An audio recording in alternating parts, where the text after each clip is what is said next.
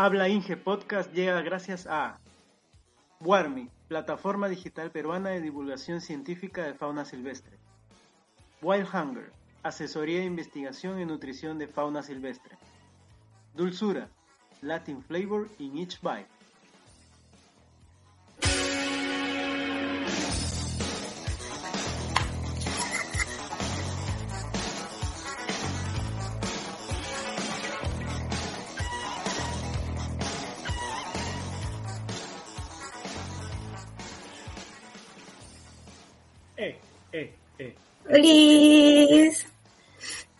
Gente, ¿qué tal? Bienvenidos a un nuevo episodio, episodio número 10, Feria. Increíble. ¡Qué rápido! ¿Ah? ¡Qué rápido! Una decena, una decena de episodios tenemos. ¿Ah? Y pensé que esto empezó como, como cualquier cosa, ¿no? Como jugar, claro, pensar que íbamos a hacer dos al mes, creo, y eso. Sí, sí, no, no, no, no, no hay que ponernos tan intensos. Ujú. El ajuste es solo dos, Pirina, uno, uno todas las semanas. Y ya. Y ahora 10, 10 episodios. Gracias, gente. Estamos, hay más gente en Spotify. Hay Eh, gente que nos está escribiendo y que no conocemos, que no son Sí, amigos sí. de amigos, ¿no? Sí, sí, sí, estamos sí, subiendo, está- está subiendo en followers chévere. en Spotify. Está, está chévere, está muy bonito. Un aplauso para esos que nos han escrito. No, felicitarnos, gracias. Se, se Bravo, aprecia. bravo, bravo. Qué chévere. Mira, Lucina, que me está pasando? Antes de entrar en, en detalle. Entonces, en ¿Ya el te piden tema- autógrafo? No me digas. Antes, no, no, no, antes de entrar en, en detalle en el tema, o sea, yo, yo, yo estoy en la chamba, pues escucho música, ¿no? Y a veces me sale esta, pues, el inicio, si es que no se han dado cuenta, pero es el, es un clip de Prófugos de Soda Stereo. Ujú. Y ahora empiezo a escuchar eso, y empiezo a escuchar ese, porque así empieza la canción, y pum, se me viene a la mente, habla Inge. Y dirá, Y algo, a decir, ¿alguien hola más? chicos. Ajá, y- a- ajá, creo que, uy, estoy escuchando el podcast. No sé si a alguien más le pasará ahora que escucha Prófugos y lo relaciona con Y se acuerda de nosotros, ¿no? Sí, ojalá, ojalá. Ojalá, Ojalá, ojalá y diga, ah, ¿verdad que no escuché el episodio esta semana? Y se vayan Ajá. a escuchar, ¿no? Eso, eso, sí, sí, sí. sí, ojalá que sí, ojalá que Sí, sí. este, está haciendo algo así como este, los perros de Pavlov, pues, ¿no? Los estamos... este, Claro, claro. Es- es respondiendo a mi estímulo. Hoy día está, te veo bien exacto. intelectual. Te veo bien ¿Ya? intelectual, Es hoy que, día. es que se viene un tema que es mi, es mi campo. Es mi campo, es mi campo. Y, Ahora y- cada vez que escucho esto me acuerdo de Anita. Ah, también, sí, sí, sí. sí. Eh, pa- para que vayan a ver el capítulo. ¿No, entienden? Vayan a ver el capítulo. Episodio número, no me acuerdo. Pero No, ese Ese- no. Es el primer meet. Es el primer meet. es el primer meet. Sí, sí, sí. Es el sí, primer sí. meet. mm. Es ¿Y el primer meet. No, no sabemos Es el, los es el episodios. episodio qué vergüenza. 7. Episodio Episodio 7. 7. Episodio 7. Episodio 7. Nuestra, gran con- apertura con, con Habla Ingemet. Con Sí, Ana sí. Chávez, ingeniera agrónoma. Así que si estás interesado, te gusta esa onda, creo que a todos nos interesa, no especialmente si sea tu especialidad o no. Si quieres Exacto. entender eso, ahí está este, Ana Chávez con eh, ingeniería agrónoma, el episodio 7. Y ahora último también que hicimos el episodio 9 eh, con Uy, Claudio. sí, que eso fue una que aula fue- magis- na- magistral, así, magistral de También, acuicultura. por favor, vayan a escucharlo, sí, está buenísimo, buenísimo. Mm, bocado Y- de cardinal. Si desean el capítulo completo, vayan a YouTube, porque en, po- en el podcast está, ¿no? Light. Está resumidito. ¿no? Light. Está light, sí. Está light. Pero si tú eres acuicultor, estudiante de acuicultura y quieres todos los detallitos, ¿no? El chisme completo, vete a YouTube, que ahí está en YouTube está todo. Está Sí. todo, está todo. Eventual- eventualmente vamos a tener ahí como que un episodio de mix de lo que no se, no, se vio. Lo, que, lo que no se vio lo vamos a hacer como un compacto y poner como un extra, pues, ¿no? Ahí de todos los las entrevistas porque son largas, pues, ¿no? Son, son larguitas, son larguitas y sí, pero la carnecita siempre va a estar en Spotify, no se preocupe. La Sí, carne, sí, sí, sí, lo contundente. Bueno, Pieri, el tema de hoy, El vayamos. tema de hoy eh, es, es un tema medio controversial, ¿no? Y entonces decidimos tomarlo hoy día con, con Jonas porque no conoce nada del tema, ¿no? Nada del Creo, tema. entonces creo no que va se van, a se van a decepcionar muchos, creo. Sí, sí, sí, se van a decepcionar bastante. Vamos a contar una, una muy triste historia, ¿no? Mm, sí, Y sí. entonces, pues, eh, por, yo creo que por bastante tiempo hemos escuchado sobre la trucha, ¿no? y la producción de trucha en el Perú. Es más, cuando uno se va tipo al sur, ¿no?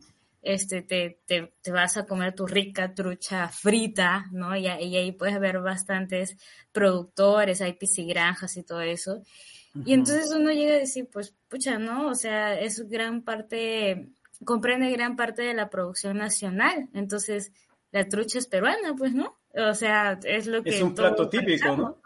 Es un, plato, típico. Ajá. Claro, sí, yo, yo cuando me fui a Ayacucho, pues todos eran, no, es que acá tienes que probar tu trucha frita con tu yuquita, entonces como que lo venden como un plato típico. Entonces, pues, es peruana, ¿no? Pues no, eso es lo que la mayoría piensa, pero pues acá vamos a tener a un ingeniero acuicultor que o va a soportar la idea, ¿no? Y, y, e ilustrarnos cómo comenzó la producción a nivel nacional de la trucha bien peruana, tipo, tipo, no sé, vamos a decir, no vamos a poner este ejemplos políticos porque si no nos vamos a la michi, pero vamos a decir que es bien peruana o nos han estado no este estafando todo este tiempo. O tal vez no estafando, simplemente eh, es conocimiento que no, no está abierto hacia todos, ¿no? Al alcance de todos. Entonces, antes de entrar al tema, vamos a ir con la cuña, ¿no? Y entonces esta cuña es de ¿qué hay de nuevo viejo? ¿No? Vamos a poner su super acuña de Jonathan. ay, ay, ay. gente, de verdad, eh, para final de año yo voy a hacer una entrevista para que voten si quieren que quede ese opening. no pasa nada. Hasta ahorita no, no lo aceptas. No lo acepto, me rehuso. Bueno. Listo. Listo. Bueno, eh, para poder entrar en tema y, poder explicarles, no quiero decepcionar a nadie, solamente eh, estoy tratando de, sí, de darles información y poder todos juntos salir de, de esta, de, o sea, de este de esta duda, conocimiento, no ignorancia, ¿no? falta de conocimiento, ¿no? Eh, sobre la trucha, que es muy rica. Bueno, eh, voy a ponerlos en contexto, vamos a hablar de la historia, eh, para, pero para poder hablar de historia, les tengo que decir que desde ya tengo que decirles que la trucha no es peruana, lo siento, lo siento, no lo es. Ah. a ver, para, ah. sí, ah. sí, sí, sí, sí, Bueno, para, ponerle, para ponerles en contexto un poquito y hablar primero de la trucha en sí, de la especie. ¿no? La, la trucha es un, es un pez de agua dulce y agua salada. Eso también, ojo, voy a explicarlo después porque también hay una confusión ahí y a la cual yo también he venido a tener ese conocimiento ya estando acá en Canadá. Mm. Algo que a mí me, me rompió la cabeza, yo no lo sabía. La trucha se encuentra en aguas frías, ríos, en lagos, ¿okay? distribuidos en Norteamérica. Es de aquí, de Norteamérica. También hay en el norte de Asia y también hay en España, o sea, la parte ibérica ¿no? de Europa. De ahí es originaria. O sea, no está en Sudamérica, no está en Centroamérica. No, nunca existió ahí. Es una especie que ha sido introducida. Sí, sí, ha sido introducida. No es peruana, lo siento. ¿Y se sabe hace cuánto tiempo eh, se, se, fue introducida en, ah, Perú? A, eso voy, a eso voy. Ah, muchas especies de trucha han sido introducidas en el siglo XIX, alrededor del mundo. Eh, ok, mundo. Sí, para empezar, la trucha es una especie de salmonidae, o de los salmónidos. O sea, está muy emparentada con el salmón. Por eso tiene su carne ¿no? naranja igual que el salmón, o, o asalmonada, por eso viene la palabra, el color salmón. Tiene tres, tres este, subgéneros, o subfamilias, disculpen, subfamilias, que es el salmo, que viene del Atlántico, el salvelinus y el que a nosotros ha llegado, que es el oncorrinchus, que es la trucha, la trucha arcoiris exactamente es oncorrinchus micis. Esa es la trucha arcoíris, ese es el género que ha llegado a Perú. las truchas de por sí son depredadores, ¿no? Entonces son, se alimentan de invertebrados, de lombrices, de insectos, de crustáceos y algunas especies mucho más grandes de truchas o en fases ya de adultez, en donde empiezan a comer ya peces pequeños, también depredan peces de menor tamaño que ellos. Entonces, son 100% carnívoros. Se podría decir que es un tipo generalista. Ok. O sea, come de todo, o sea, lo ¿Con que preferencia carnívora? Sí, con preferencias carnívoras, pero todo, o sea, a lo, como se dice, a lo que se mueva. a lo que se mueva. Vamos, con todo. Entonces, este, bajo condiciones, bajo unas buenas condiciones, la trucha puede llegar a unos 60 centímetros, pesar de 4 kilos más o menos, y tiene 7 mm. años de vida. Estos datos nos van a ayudar para entender la problemática que se genera después. Entonces, para no irnos por las ramas, les voy a contar la historia de cómo la trucha apareció por acá, porque tú me dices, ya, yo, tan chévere, ya, es de Norteamérica, ¿qué hace esta, qué hace aquí? No, ajá, por favor. Yo ando bien atenta, por favor. Muy bien, muy bien, muy bien. Eso me, me gusta, me gusta. Vamos a comenzar con, cómo es que llegó este individuo europeo norteamericano. Norteamericano, sí, acá pues, a, a, Huancayo, ¿no? ¿Qué, fue? A tu, rico Ayacucho, ¿no? Ajá, claro, ¿no? ¿Qué, qué pasó? ¿Qué pasó? Entonces, se dice eh, que la trucha se utilizaba para pesca deportiva, que se sigue utilizando hasta ahora. Entonces había una gentita ahí en las minas peruanas que, pucha, estaban aburridos, pues, ¿no? Y dijeron, oye, pero es que acá en estos ríos peruanos no hay nada, pues, o sea, no hay, no hay nada para pescar, no hay, este, los lagos tampoco no hay nada, los peces son muy pequeños, no pasa nada, pues, ¿no? Nada, nada, aburrido. No, no qué aburrido, hay que traer unos peces más chéveres, mucho más grandes para poder pescar y chévere, pues, ¿no? Eh, entonces, se dice que hubieron un par de personitas eh, un peruano y un médico estadounidense.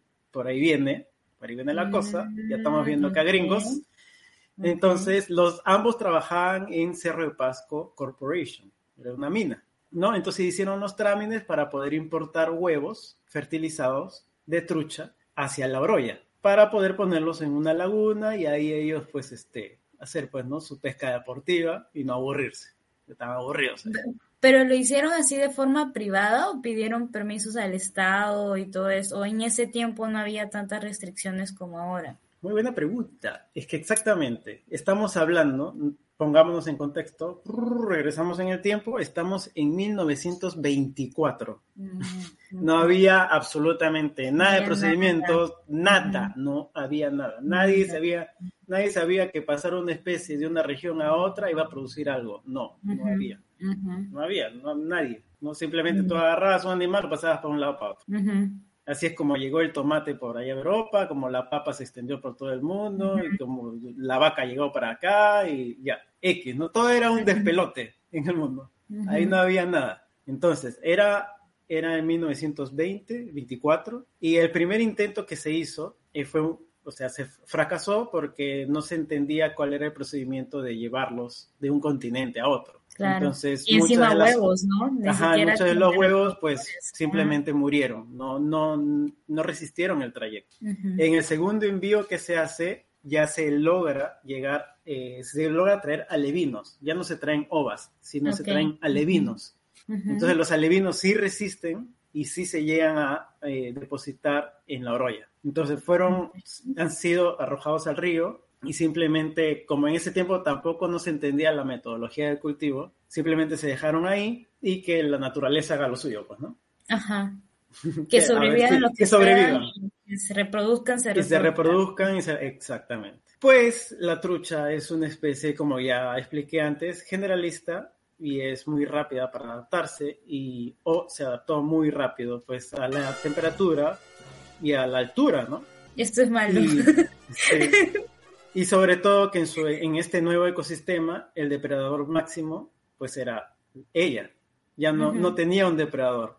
Era el rey, ¿no? Era el rey. Llegó a un ecosistema donde él era el rey. Él se puso encima de la pirámide instantáneamente. Entonces progresó y así fue como empezó a reproducirse en toda el área de Junín, primero, pues, ¿no? Fue ahí donde se, se hicieron las primeras eh, pisigranjas, por decirlo así, y una de las cuales es Ingenio, que queda en Huancayo, que tal vez algunos que han ido a Huancayo han ido a la presidencia Ingenio, es más o menos una de las primeras que se creó a raíz de esta gran masa y abundancia de truchas que se dio en el Perú. Entonces se empezó a crear la producción porque se vio que pues se reproducían muy rápido y entonces dijeron pues vamos a sacar un provecho de aquí más o menos. Pues.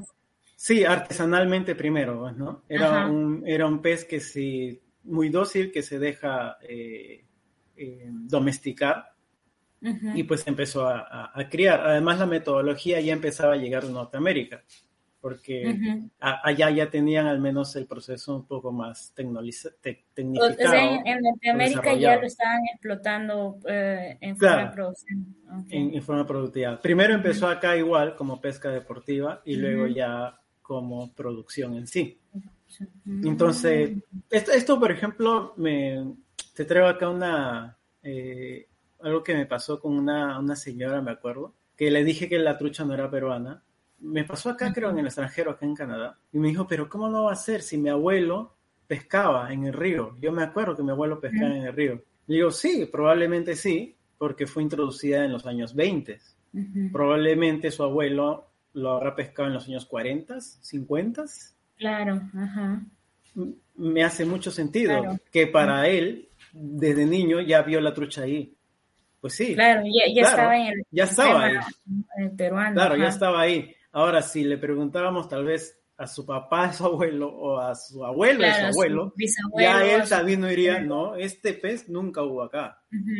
O sea, yo nunca en mi vida he pescado trucha. Claro. Claro, pero ya a esa generación no se les puede preguntar por obvia razón.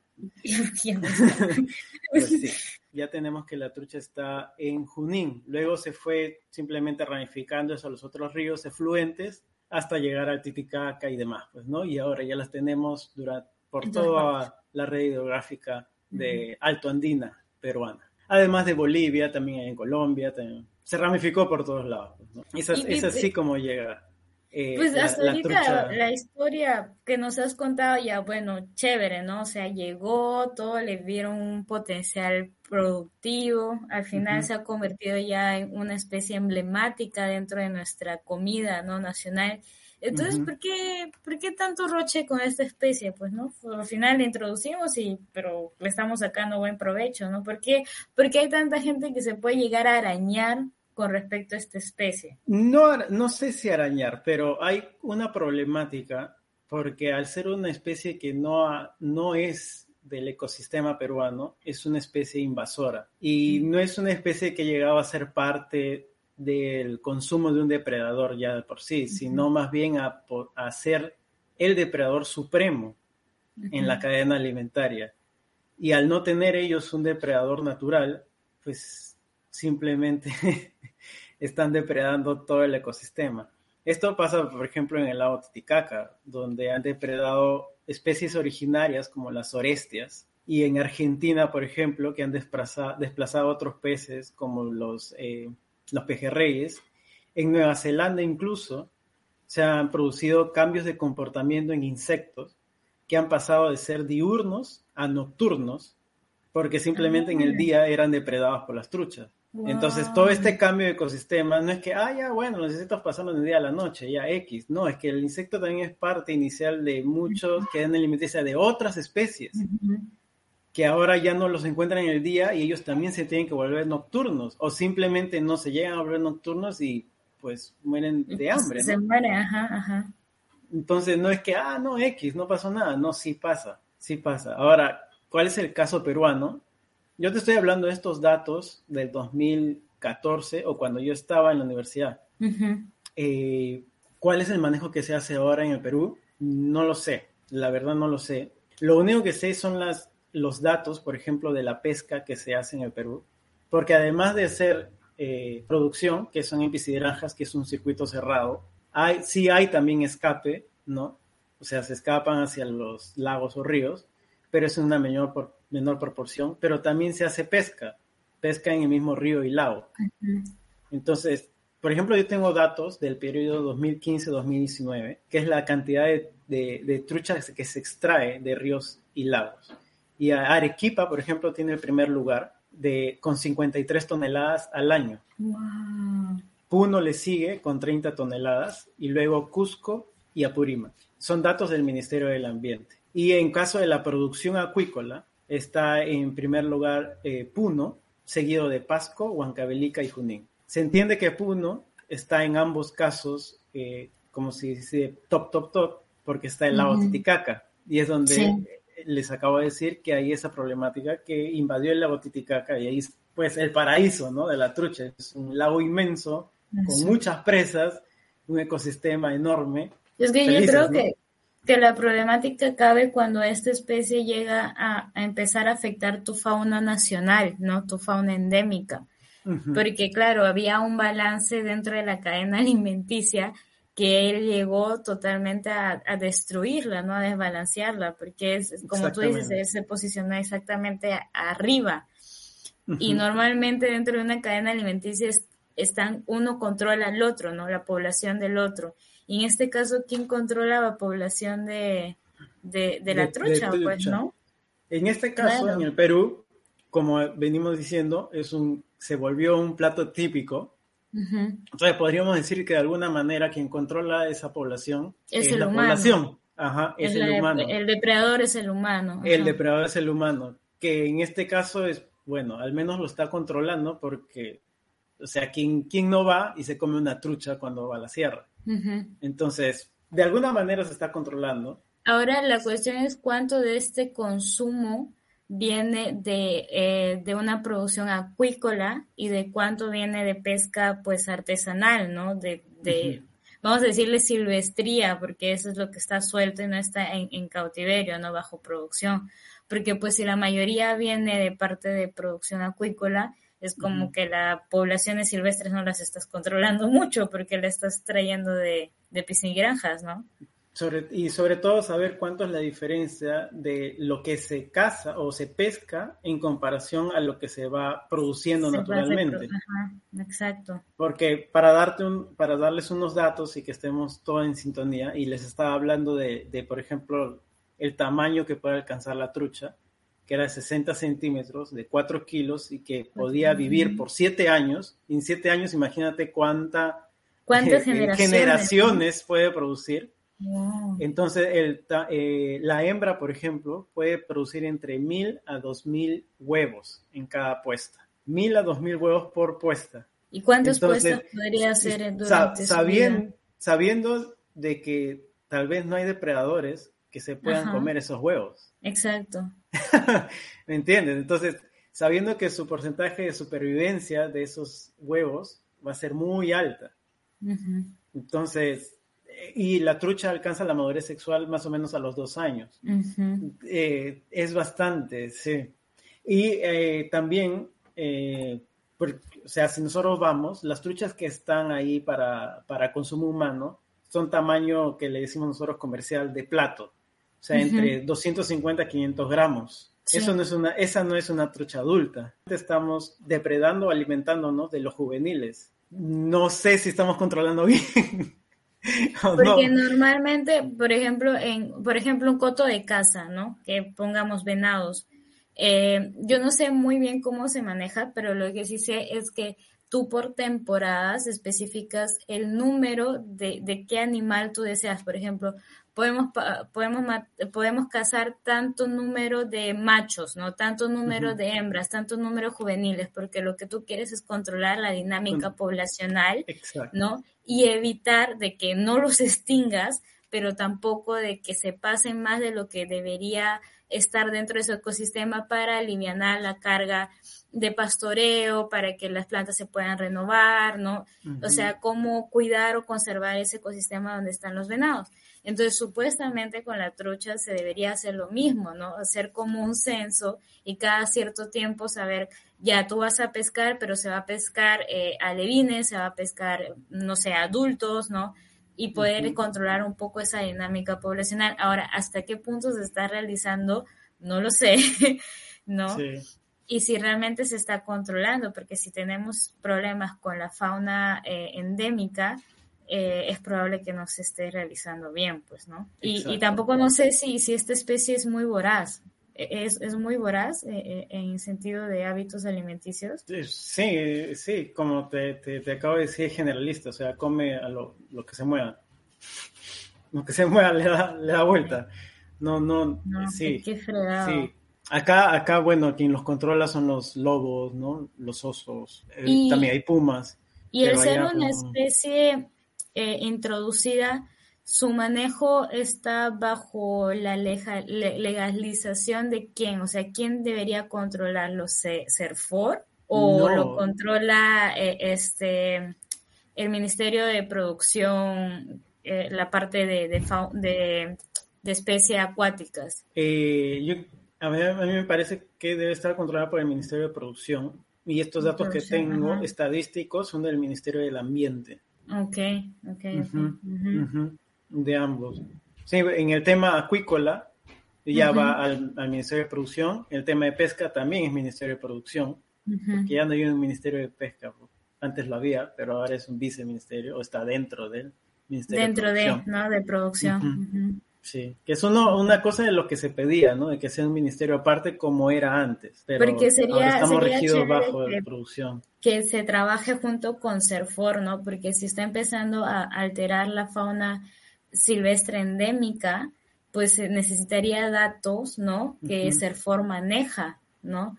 De especies y su distribución y cómo es la interacción entre la trucha con estas especies que pues comparten el mismo ecosistema.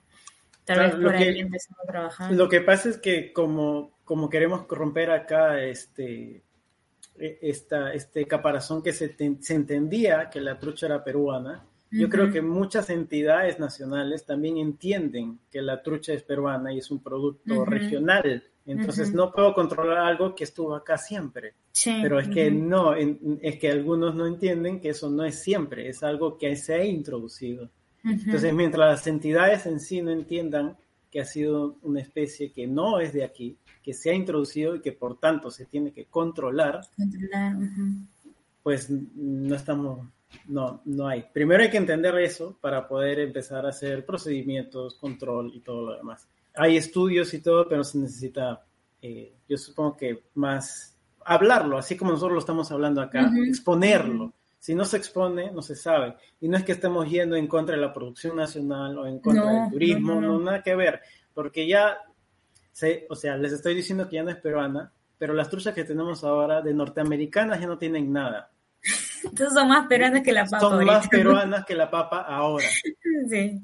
Pero hay que entenderlas que no son de aquí, que han sido introducidas. Que no son, y, que de todas maneras están afectando la interacción que tienen las especies endémicas, ¿no? Que, que sí tienen pues toda una historia. Ah, hay que, erradicarlas, no, hay que controlarlas. ya están, de alguna manera, desde el 1920 hasta ahora, de alguna manera u otra el ecosistema ha tenido que encontrar y adaptarse, pero el ecosistema también se adapta a alguien que ha entrado, eh, aquí a, una especie que ha sido introducida, pero en todo caso, eh, darle como que un respiro al ecosistema y decirle, voy a controlar esto para que tú puedas adaptarte de una manera mm, mejor a esta nueva especie. Porque si no te doy ese respiro, lamentablemente esta especie va a terminar por destrozar eh, nuestra, nuestro ecosistema natural. Pues, ¿no? Y, de esto que tal vez sería para un, otro capítulo, porque hay diferentes especies invasoras que muchos otros países tienen problemas. O sea, por ejemplo, la capibara en Brasil e, es una especie invasora y que afecta mucho, mucho, mucho la fauna este, endémica en, Brasil. Eh, están los hipopótamos de Pablo Escobar, en, Colombia, en Colombia. en Colombia, que pues este, ya no saben qué hacer porque se reproducen como conejos. Está, está el, pez, eh, el pez escorpión en el Caribe. También, ajá. Que también Sí, no o sea, o, sea, no, no es una cuestión de juegos, de verdad. O sea, de verdad las especies invasoras, si bien con la trucha nos ha ido bien en el Perú en el sentido de que ha ayudado mucho en la producción.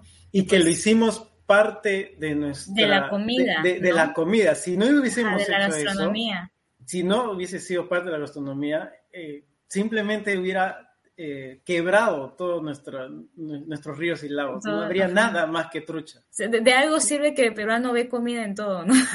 sí, sí, y es lo mismo que se está haciendo, por ejemplo, con el pez escorpión. O sea, se está tratando de promover de que coman. Sacar provecho. de que pesquen, pero así a discreción. Pesca, no hay control. Pesca, pesca, pesca. tú, ves el pez escorpión, péscalo y dale vuelta y cómetelo. Porque hay que controlar de alguna forma. Entonces, lo bueno es que nosotros lo adaptamos y lo pusimos en plato y listo, plato típico del Perú, ya está. Ahora, eso no significa que no haya dañado, la, que no esté dañando la fauna endémica, la daña, solo que tal vez eh, la rapidez, la velocidad con la que va a pasar es mucho más lento y el impacto también es menor, pero está pasando, ¿no? Está pasando y la cuestión es ahora qué hacer. Ya hicimos algo, lo metimos a la gastronomía, pero yo creo que fue algo muy sin intención, ¿no? Fue algo como que de casualidad. no, nos salió, nos salió. Ajá, nos salió bien. Nos salió bien la jugada. Sin querer. sin querer. Pero ahora ya es como hacerlo más como que consciente, ¿no? Y no, como tú dices, no es, el, no es el hecho de decir, no, no más trucha y saquemos la trucha. No, no, no. no porque hay, hay mucha gente que se dedica a eso, ¿no? Nuestra gastronomía está muy representada con el uso del trucha, sino es cómo poder administrar eso correctamente. Y sobre todo, o sea, voy a sonar a disco repetitivo, pero en serio nuestra fauna endémica es tan rica, es tan diversa, que sí sería muy triste terminar perdiendo especies por un mal control de, de, esta especie que ha sido este, pues, insertada ¿no? al Perú. Sí, sí, sí. No, no, no hay nada en contra de la producción. Yo empecé con producción de trucha, apenas egresé. Y yo trabajé en ese rubro, así que no hay nada en contra de ellos. Es muy buena, es más, motivaría más, pero que sea mucho más controlada también, para que no haya escapes sobre todo, porque sí hay escapes. Claro, lo que, que, que haya escapes, exactamente. Sí, sí. Eh, quería dar ese dato curioso que lo aprendí acá. Tal vez no escuché bien a clases. no escuché bien la clase cuando estaba en la universidad. Pero en el caso de esta de la trucha arcoiris, un Corichus micis, eh, yo tenía en mente que era una especie netamente de agua dulce. Como les estaba diciendo al principio, la trucha es de no solamente agua dulce, sino también de aguas saladas. Hay especies de, que hacen esa transición como el salmón, que empiezan en agua dulce y van haciendo su transición hacia agua salada y luego ah. regresan a agua dulce para poder desovar. Para reproducción, ¿verdad? Pero hacen esa transición entre eh, ah, dulce, salada, y otra vez dulce, porque regresa. La trucha arcoíris la, también hace esa transición. Y yo no lo mm. sabía porque yo había aprendido y en Perú no hace esa transición en Perú, todo su ciclo de vida lo hace en agua dulce. La trucha arcoíris no la ves en el mar de Lima y de ahí que regrese al río y en ingenio, y en ingenio está desobando. No lo ves, no lo hace. Entonces aprendí que esa especie es muy adaptativa. Es por eso que ha tenido tanto eh, éxito a la en, el país. Es súper flexible. O sea, hemos traído de las especies de trucha que son varias, hemos traído a la más poderosa, a la que, a la que come, a la que come todo, a la que se adapta en donde la pongas, o sea, a la power, power, a la top, top, la hemos traído y la hemos metido acá, en un país que tiene un ecosistema, pero mm, precioso. No, y también, también se ha tenido que acoplar a la altura, ¿no? Sí, Porque, y se, ha pues adaptado a todo. Y ha dicho, ok, acá no hay mar, no, no hay problema, que no hay mar acabo más hago mi ciclo, agua dulce, me vuelvo totalmente de agua dulce. No, pues ahora peor, ¿no? O sea, acá sí hace esa transición. Entonces súper peor, ¿no? Ahorita es más peruana que la papa porque sí, o sea, se ha tenido que... O sea, es cuando yo cuando yo les hablaba que teníamos trucha en Perú, aquí a, los canadienses, eh, me decían, no puede ser, ¿cómo van a tener trucha si estoy acá? Le digo, no, sí, le introducimos. Y me dijo, pero y, le decía, ah, y allá estamos a 3.000, 4.000 metros. Me dice, ¿está en altura y vive la trucha? Sí, se ha adaptado a la altura. Y todos se quedan así como que, wow, qué, qué, qué, qué power es nuestra especie, ¿no? Sí, se ha adaptado a la altura, eh, también al frío, bueno, al frío no, porque acá también es frío, pero se ha adaptado a la altura, acá no hay altura, ¿no? Eh, y se ha vuelto totalmente agua dulce. Me decía que no va al mar, no, y ahí yo también me dije, ¿qué? ¿La trucha arcoíris va al mar? ¿Va al mar? ¿No? Y ellos me decían, sí, va al mar. Hace la misma transición que en salmón. Y yo, ¿qué? Me, no, me explotaba la cabeza. Decía, creo que no presté bien atención a las clases o nunca me dijeron eso. Sí. Así que este. Iba a llamar a, segundo de pregrado, sí, me está escuchando, ahí pregúntale a su profesor, profe, con Corrinchus Mikis, ¿se va al mar, hace transición al mar o no? Y ahí te tiene que decir, te puede decir que no, y lo cual no es, no es que esté erróneo, sino te puede decir, la de Perú, la adaptada al sistema sudamericano, ya no. No, ajá. Pero la original, sí. sí hace esa transición. ah. Pero qué loco, ¿ah? Qué datazo, ahí le he puesto, para su libro. Para su libro, señor. Eh, eh, esa es una fija, ¿sí o no? Esa es una fija de tu examen. que yo he venido a aprender aquí, ¿no? Cuando ya estoy acá. Pero, como les digo, tal vez me lo dijeron, pero no presté atención. O sea, no, no seas un Jonathan. No, tú prestas atención a tus clases. Pero sí, interesante, interesante este, especie. espero, no ver, no, espero no ver roto su cocoro. Su cocoro. pero es que es algo que, que no se habla. O sea, yo por mucho tiempo pensé que la trucha era peruana. Yo creo que muchos, todos. Este, Casi el 90% de los peruanos creen que la trucha es peruana. Es más, tú siendo acuicultor, o sea, yo, yo nunca había escuchado que la trucha era, era, eh, no era peruana. Y es más, como tú trabajaste con truchas, pues yo estaba súper segura que la trucha era peruana. Y es recién con Warmi, claro, que hemos estado como que viendo más info y justo un día hablamos de especies introducidas, invasoras, y salía Perú trucha y yo, espérate, la trucha. ¿Cómo así? Pero si la trucha es peruana. Y ahí recién me enteré, yo creo que hace dos años que recién me enteré que la trucha era, o sea, viví con tantos años engañada. Y, y, no, y es súper interesante saber y también comparar, como decía, con todos los casos de especies invasoras alrededor del mundo. que, que cómo está afectando la fauna endémica de diferentes países y años que vienen combatiendo con eso. O sea, hay invasiones de conejos silvestres, este, que hasta ahorita los gringos no pueden con eso. y han hecho Exactamente. miles, de tests. Sí. Aquí el, conejo fue introducido también aquí en Canadá. Yo también tenía mi, tenía mi visión porque veo acá los conejitos fue que salen en tu jardín. Ajá. Y bueno, sí, nuestros compañeros, o sea, canadienses, me dicen, no, eso ha sido introducido, no es de acá. Exacto, ajá. No puede ser. Sí. Sí, sí, Y, tú crees que son de ahí, pero no. Claro, porque lo ves toda tu vida, pues, ¿no? Pero no, pues. Y, y, son introducidos de forma bien estúpida, o sea, porque es para casa, o sea, es como que, ay, el gringo estaba aburrido, quiero casar, ¿qué caso? Es lo mismo que, claro, lo que les estoy contando en la trucha, el gringo estaba aburrido, dije, porque acá no hay nada que pescar, los peces peruanos son una pulga, que me aburro estar pescando, pues, esas pulgas, quiero algo más grande para pescar. Ah, hay que traer las truchas para allá. ¿Qué puede pasar? Eso puede pasar. Eso, eso puede pasar. Eso puede pasar, que se expandió por todo, por todo el continente, se expandió. Hay esos conejos de años, años que están intentando controlar, han hecho de todas, han hecho barras, han hecho fronteras, han puesto redes, los quieren esterilizar y hasta ahorita no han podido con esos malditos conejos, o sea, no, pueden.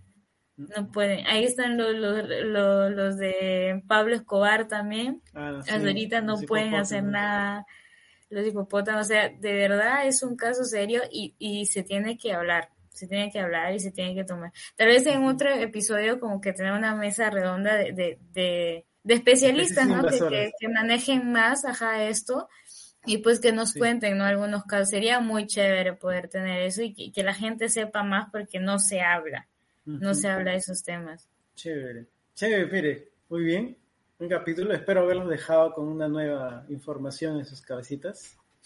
Se, se merece un aplausito, un aplausito. Oh. Ha sido quebrando mitos. Porque, ajá, exacto, exacto, quebrando mitos. Aunque tú no lo creas, de replay.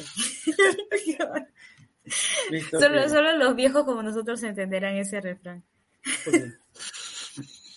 ah, gracias. Entonces, nos vemos en un próximo episodio. Y, si tienen otro tema, sí, ¿no? Que no están seguros, déjenlo en los comentarios. Entonces, a la próxima nosotros los investigamos y hacemos un rompemitos. Hasta puede ser una nueva sección, ¿ah?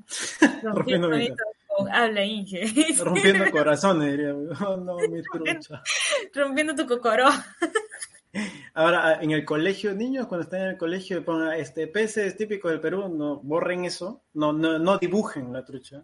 Porque no es. Paiche. Dibuja paiche, gamitana, paco, este, sí. No, eh, la trucha la borras, no la dibujes. Dile a tu profe, profe, la, la trucha no, no, es de acá. O, le haces el carnet, el carnet de extranjería de que se volvió peruano y ya está. Pero no, Sí, a veces nos ponían eso en el colegio, pues, ¿no? Ciencia de tecnología del ambiente, fauna este, peruana, ¿no? Trucha. Pa, trucha, no, pa, no, no, no, eso no es fauna peruana. No, error, error. Red flag. Red flag. listo, listo, Listo, listo, gente. Nos, vemos con una cancioncita escogida por Jonathan. Entonces, cualquier queja le dejan a él. No, está buena. La vas a escuchar, la vas a escuchar, está bueno. Nos vemos, que tengan buena semana. Cuídense mucho. Chao. Chao. Baby, me doy cuenta que te amo, que no sé lo que hago sin ti. Yo sé que uno cuanto te hablaron, pero me prefieres a mí, a mí.